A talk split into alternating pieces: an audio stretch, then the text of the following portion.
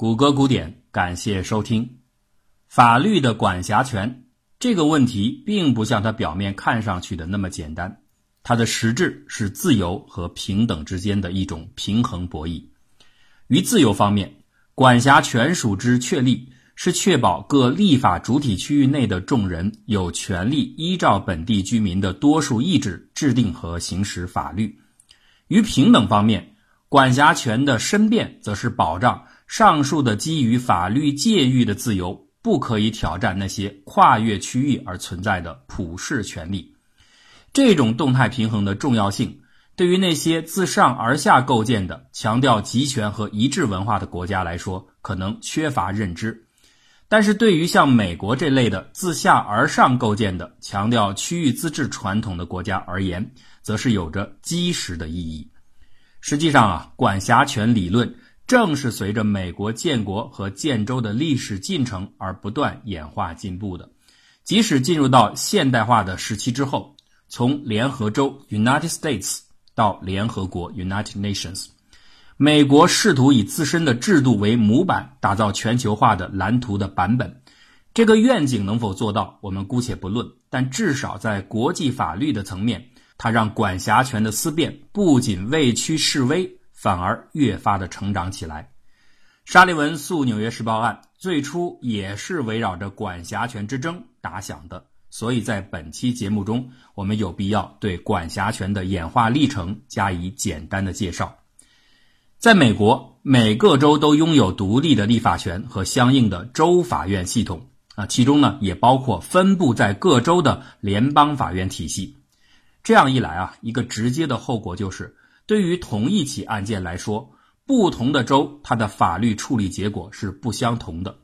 这种差异性对法律所谓的公平性带来了直接的挑战。而不是说法律面前人人平等吗？现在连州和州都不平等，何况人与人之间的平等呢？但是另一方面啊，我们在生活中似乎对这样的法律体系之间的不一致性早已经习以为常。比如，现在不同国家之间的法律，它就是大相径庭的，并没有多少人会因为这种国别的差异而感觉到这是一种法律公正性的缺失。为什么人们对于公平会产生这么矛盾的一种心理认知呢？其实很简单，就是价值的作用域是不确定的。有些绝对价值是普世的，人们更倾向于要求寰宇之平等。而另外有一些价值，它是相对的，是本地化的，人们便尊重其多样性的存在。此时啊，这种局域性的价值在法律层面的公正性就退而求其次的体现在人们选择是否介入到其中的自由和一旦介入后与其他的介入者在法律服务上的一致。就是说，区域间的法律可以不一样，但是区域内的法律必须人人平等。在理论上，这样的一套解释并不难理解，但在司法实践当中，这种客观的多样性却带来了一个实际的问题，那就是法律的控辩双方基于自身利益的考虑，都会尽可能挑选有利于己的法律体系，比如说挑选不同州的法院发起诉讼或者应诉。然而啊，当控辩双方的这个选择相互对立不一致时，就会引出一个司法服务体系之间的竞争问题，这就是对司法对象的管辖权之争。在美国普通法的体系下，管辖权通常分为两大类，一种叫做主题管辖权 （subject matter jurisdiction），一种叫做对人管辖权 （personal jurisdiction）。简单的说，主题管辖权是按照发生的事儿的性质的类别来分权的。而对人管辖权是按照涉案人的地域属性来分权的。主题管辖权主要解决的分类问题是：起诉的时候，原告应该选择各地区的联邦法院体系，还是选择各州的州法院体系？那对人管辖权主要解决的分类问题是：提起诉讼的时候，原告具体应该选择在哪个州的州法院或者这个地区的联邦法院提告？事实上啊。选择联邦法院还是州法院，以及具体选择哪个州的法院，这是所有案件的原告在诉讼发起时首先需要确定下来的两个重要的选项。它对于诉讼整体结果影响的重要性也体现在这一点上。主题管辖权 （subject matter jurisdiction） 经常也被翻译成事务管辖权或者对事管辖权。它的基本含义是，法院依法对于其许可范围内的特定类型的案件才具有审理的权限。也就是说，不同的法院有不同的业务受理范围，如果超出了这个范围，它的管辖权就会遭到挑战。设置主题管辖权最主要的目的就是解决联邦法院和州法院这两大系统之间的权限划分问题。在美国啊，联邦法院和各个州的州法院是两套完全不同的法律体系。当事人是可以根据自身的需要，自由地选择其中之一提起诉讼的，既可以选择自己所在的州法院。也可以选择联邦法院位于所在州的地区法院作为审理地点，但是有一些案件的类型是被法律明确规定为只有联邦法院才能够受理的，比如海事纠纷、破产、反垄断、证券、专利等等。另外啊，如果一起案件的当事人充分的涉及到了不同的州，这就构成了所谓的异级案件。这里所说的充分涉及，它的含义的标准是每一个原告方和每一个被告方都分属于不同的州，而且这个案件的涉案金额超过了一定的门槛。那么此时，为了消除州法院因为地域上的主观性，或者呢因为他对于其他州法律不够熟稔的客观性而造成对这类案件处理不公的潜在的负面倾向。一级案件也应该交由联邦法院受理。从某种角度上来说，联邦法院系统就是为了应对这些复杂的一级案件而设立的。因为仅仅依靠州法院体系，在法律上的地域歧视，在客观上似乎是不能避免的。那么这种情况下，如果州法院依然坚持主张自己有审理权限，一般会是无效的，因为它不被认可为具有主题管辖权。与之相对，也有主题管辖权归属于州而非联邦的情况。比如，一个原告虽然是在联邦的地区法院提起的诉讼，但他诉讼时的法律依据是地区法院所在的州的州法，而非联邦法。那么，联邦法院也有很大可能因为法律的不适用而被认定为不具备此类案件的管辖权。联邦法院体系虽然可以改善州法院的地域性歧视这个弱点。但是随着时代的发展，人和人之间的交流越来越频密，所以一级案件的数量和占比都在不断的增长。这引起的一个直接后果就是联邦法院的业务负担越来越沉重。那这种情况下，一级案件应该交由联邦法院处置的这个原则又不能变更，怎么办呢？那控制案件总数量的责任就由另一个条款来承担，也就是涉案金额的数目。所以啊，美国一级案件受理的金额的门槛，随着时间一直在不断的提高。从原理上来说，这当然也有合理性，因为最公正的审理资源应该分配给最为重要的案件。主题管辖权的区分相对还算简单的，更复杂的是对人管辖权 （personal jurisdiction）。这个词经常也被翻译成属人管辖权。这里啊，要顺便说一下。属人管辖这个翻译不太好，因为属人管辖权在中国已经是一个有着相对固定含义的法律词汇了。它通常是指国籍方面的管辖权。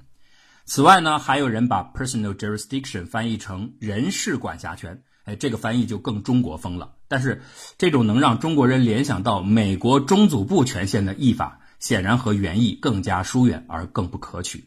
相对的来说，还是对人管辖权这个译法更加合适，这也是目前较为主流的用语。因为 personal jurisdiction 的原意就是法院对于某案件的原告和被告双方的管辖权限。对人管辖权里的人，并不一定是指自然人，也可能是商事组织或者其他的机构，只要他能够成为法律上的原告或者被告，都可以构成所谓的人，也就是法人。当一名原告意图起诉被告时，他固然要考虑如何选择一个对自己有利的州进行诉讼，同时他也必须要考虑到他所选择的这个州对于被告来说是否拥有对人管辖权。否则，原告设定的主场再有利，它也可能因为法院没有对被告的强制法律权限，而让原告的种种法律诉求落空。有人可能会觉得，这种对人管辖权还不容易判定吗？哪个州的人就归哪个州管呗。公司也好，组织也好，自然人也好，都有物理上的所在地，就按这种地域来分割管辖范围，不就可以了？事情哪有这么简单？大千世界，什么样的人都有，而且人不是静态的，是处在动态活动之中的，又往往具有多重的社会身份，而带来多重地域的属性。你可能住在加州，但你工作在纽约州，因为出差可能去俄勒冈，又可能因为旅游来到伊利诺伊，同时你还可能拥有马萨诸塞的公司。而且啊，这还不算复杂，一个个人毕竟他还只是一个对象，法人就更不同了。它是由多个人或多方所组成的，它的行为模式更加错综复杂。完全可以这样来说：越是发达的商业社会，它的社会行为当中不同地域要素的交叉和重叠，就越是显得多样化和立体化。要想在所有的这些自然人、法人以及他们开展的五花八门的形形色色的活动中，清晰地梳理出。哪些州对哪些人拥有管辖权限？同时，哪些州对于哪些人没有管辖权限？其实是一件很困难的事情。如果更进一步的要求这种划分还是没有意义的，那就更加不可能了。所以啊，对人管辖权的判定往往需要一定的依据。一般来说，这儿有两类标准：属人管辖 （in personam jurisdiction） 和属物管辖 （in rem jurisdiction）。也就是按人身关系来算和按财产关系来算，属人的意思是一个人的人身和哪些州存在着有意义的关联，比如居住在某州或者经常性的出差到某州，故而呢，你的人身方面和这些州有法律上的隶属关系。属物的含义是财产或者资产和某州有联系。比如你的物资存放在某州，房地产坐落在某州，商业活动发生在某州等等。由于这些资产时刻接受着这些州的法律服务，从而对等的，它也将被该州的法律所管辖。请注意啊，这儿又一次出现了属人管辖的翻译的名词。不过呢，它不再是对 personal jurisdiction 的翻译，而是 in personam jurisdiction 的翻译。这两个词汇之间呢，有些学者认为它是大致相同的含义，但更多的看法认为它们是不同的。Personal jurisdiction 其实应该是属人和属物两种关系的综合，而 in personam jurisdiction 仅仅强调人身方面的关系。按我们此前的介绍，用属人管辖来翻译是不太合适的，因为它是一个已经有固定含义的词汇，不应该用在别处。所以呢，in personam jurisdiction 理应用其他的名词来翻译更好。比如啊，有人使用人身管辖和对人管辖作为翻译的词汇。但是如果用对人管辖的话，那就和前面的 personal jurisdiction 的翻译混淆了。而人身管辖这个词虽然翻译的不错，也很符合 in personam jurisdiction 的原意，但是啊，考虑到 in personam jurisdiction 和 in rem jurisdiction。这一对并列的概念，它在短语形式上都是 in blablabla jurisdiction 的格式，那和属人属物这一对汉语词汇的形式对应的比较整齐，意思呢也大体接近，所以我们在这里仍然采用了属人管辖权来翻译 in personam jurisdiction。属人管辖权强调的是法院对人身的管辖，这种理念的产生其实是有历史渊源的。在早期历史的法律实践当中，为了确保被告不会逃跑而最终出现在法庭上，法院往往会采用强制性的逮捕手段将其拘押到庭。这种方式虽然很暴力，但是呢，它在客观上却证实了审理法院对于被告他在人身层面是具有强制约束的能力的。这也就是管辖权力。因为如果一个被告距离法庭非常远的话，法庭就是想审理他的案件。也会因为无法对其实施拘捕而不能保证其出庭，那自然也就没有能力对其进行管辖。慢慢的，法理上的这种区域管理能力就渐渐演化为法庭的人身管辖权。再到后来，粗暴的逮捕方式被法律起诉文书的送达方式所取代，但是法院的属人管辖权的概念却被继承和发展开来。说完了属人管辖，我们再来介绍一下属物管辖权。属物管辖又可以细分为两类：一般属物管辖和所谓的准属物管辖 （Causing Realm Jurisdiction）。这二者之间有什么区别呢？关键的区别就是，法院对于属物的管辖权利是否能够适用于所有潜在的第三方。换句话来说，就是法院的这种属物管辖权利能不能对抗全世界？能就是属物管辖，不能就是准属物管辖。这话听起来有点晕呐，但其实这是一个很有意思的话题，我们慢慢来解释。所谓属物管辖权之争。一定发生在被告和原告双方就某些资产的归属权产生了争议，需要法院进行裁定的时候，那这个时候法院必须先暂时的扣押这些有争议的财物，之后再根据判决的结果进行处置。但是大家想过没有，这个过程当中其实隐藏着一个关键性的法理问题。既然现在是由法庭来处置争议的财产。就等于法院取得了争议财产的管辖权，但问题是，他凭什么得到这种权利呢？有人会说，这是因为争议的原告和被告双方都同意通过诉讼来解决争议，这就等于自愿的把处置的权利让渡给了法院，自然法院就获得了属物管辖权。这种说法看似很有道理，但实际上它的成立是有前提的。那就是这份争议的资产，它的的确确完全的只是属于原告或者被告当中的一方，或者是双方共有的，最多呢是还存在着某些明确的第三方的权益所有者，而法庭经过了他的授权，或者法院拥有某种合法的强制权利来进行处置。一句话来说，这样的一个前提就是，争议的财产权的权益享有者当中。不能存在着某些未知的或者是潜在的第三方，只有这样，法院获得的管辖权才是没有任何瑕疵的，这才能被称为标准的属物管辖权，它可以约束全世界所有的人。然而，在现实生活中，这种情形是不可能实现的。任何争议资产都不可能穷尽的排除所有的利益相关者，未知的第三方总是必然的存在。此时啊，法院只能尽可能的厘清主要的财产所有权结构和它的影响范围，从而取得相对的管辖权利。这种实物上的而非理论上的管辖权就被称为准属物管辖。理论上来说，它的效力并不能对抗全世界，只是它出现意外的概率较小而已。从上述的解释，我们可以得知，在司法实践当中。基本上所有的属物管辖权都是准属物管辖，而准属物管辖又可以细分出两个类别：一型准属物管辖和二型准属物管辖。一型管辖权就是原告和被告对于特定资产的归属有所争议，共同请求法院予以裁判，这个时候法院获得的就是一型管辖权。那二型管辖权。通常是原告对于某些资产的所有权属于被告方是不持异议的，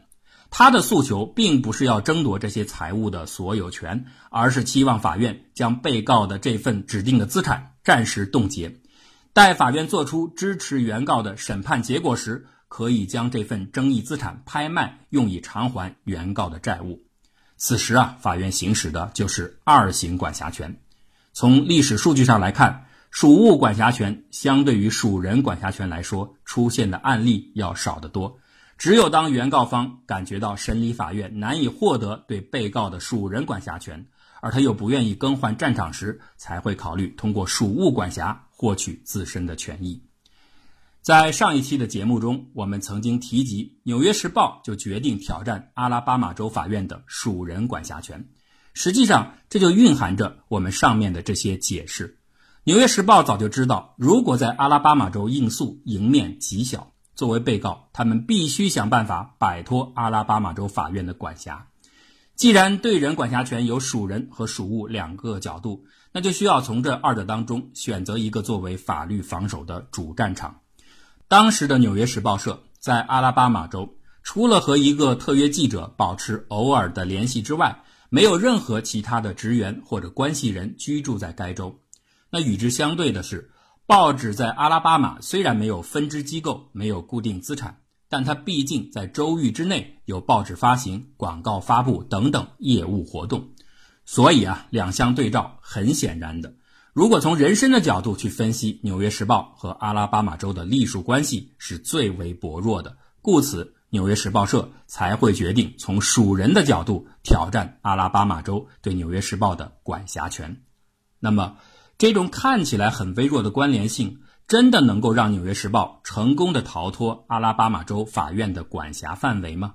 未必，因为有一条长长的法律手臂已经远远的伸将过来。这条长手臂究竟指的是什么？它又会有着怎样的力量？我们下期再讲。